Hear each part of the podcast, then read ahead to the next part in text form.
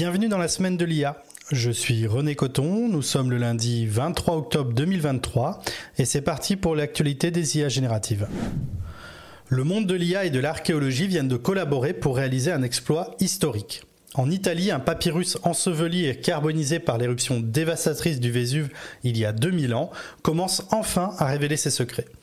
Le rôle central dans cette révélation revient à un étudiant en informatique de 21 ans, Luc Faritor, et à ses compétences en apprentissage automatique. Grâce à des algorithmes sophistiqués, il a réussi à lire des mots inscrits dans le papyrus, trouvé dans une ville romaine voisine de Pompéi. C'est une avancée monumentale, non seulement pour l'histoire et l'archéologie, mais aussi pour la technologie de l'IA. Brent Sills et son équipe avaient utilisé l'imagerie par rayon X pour capturer les différences de texture infimes que révèle le papyrus. Cependant, le déchiffrage des écrits restait une tâche ardue. C'était sans compter l'IA. Des milliers d'images 3D de différents rouleaux passés au rayon X ont été publiés, incitant des esprits brillants du monde entier à participer au Vesuve Challenge, avec une récompense pour ceux capables de déchiffrer plus de 10 caractères. C'est dans ce contexte que l'étudiant Luc Faritor, armé de l'intelligence artificielle, a réussi à détecter des lettres grecques sur la surface du papyrus, marquant une avancée significative dans la lecture des textes anciens. Ce succès ouvre une fenêtre sur un monde perdu, promettant de révolutionner notre compréhension de l'histoire et de la littérature antique. Cette avancée démontre également la polyvalence de l'IA, capable de transcender les barrières temporelles pour extraire des connaissances des fragments du passé. Récemment, nous avons remarqué un changement significatif dans les valeurs de la société OpenAI. Pour ceux qui ne sont pas au courant, les valeurs d'une entreprise sont comme sa boussole, guidant ses comportements, ses décisions et ses actions.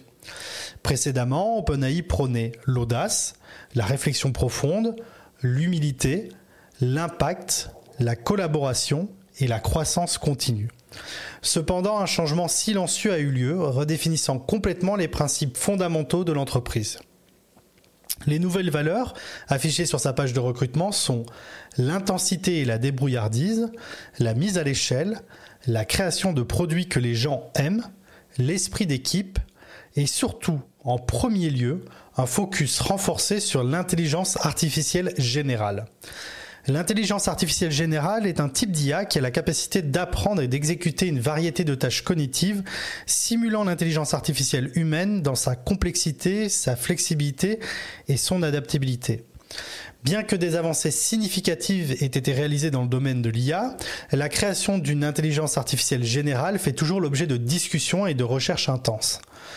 La réalisation d'une intelligence artificielle générale promet des applications révolutionnaires dans de nombreux secteurs tout en soulevant des préoccupations importantes concernant la sécurité, l'éthique et les risques potentiels associés à une intelligence machine non contrôlée et hautement autonome.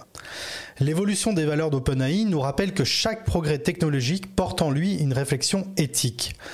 L'émergence de l'intelligence artificielle générale nous confronte à la frontière entre l'humanité et la machine, remettant en question notre place dans l'univers de l'intelligence et nous incitant à réfléchir profondément sur notre coexistence future. Universal Music poursuit en justice Anthropic pour avoir distribué les paroles de chansons avec son modèle d'IA Claude 2.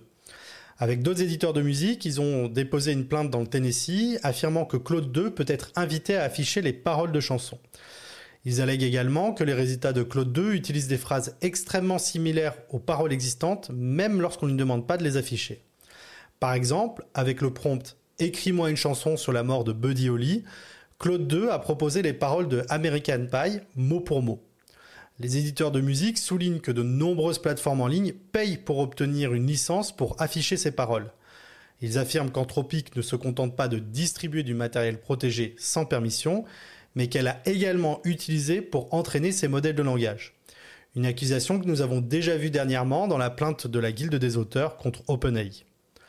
De plus, la plainte soutient qu'Anthropic peut empêcher la distribution de matériel protégé car Claude 2 refuse déjà de répondre à certaines demandes de parole. Nous voyons que ces derniers temps, les ayants droit sont de plus en plus actifs pour faire respecter le droit d'auteur, que ce soit de ce que l'IA peut écrire, mais aussi de ce qui est utilisé former l'IA. Merci d'avoir suivi ce podcast. Si vous n'êtes pas encore abonné, je vous invite à aller sur semaine.ai pour pouvoir trouver tous les endroits où il est diffusé et vous abonner sur votre plateforme de podcast préférée.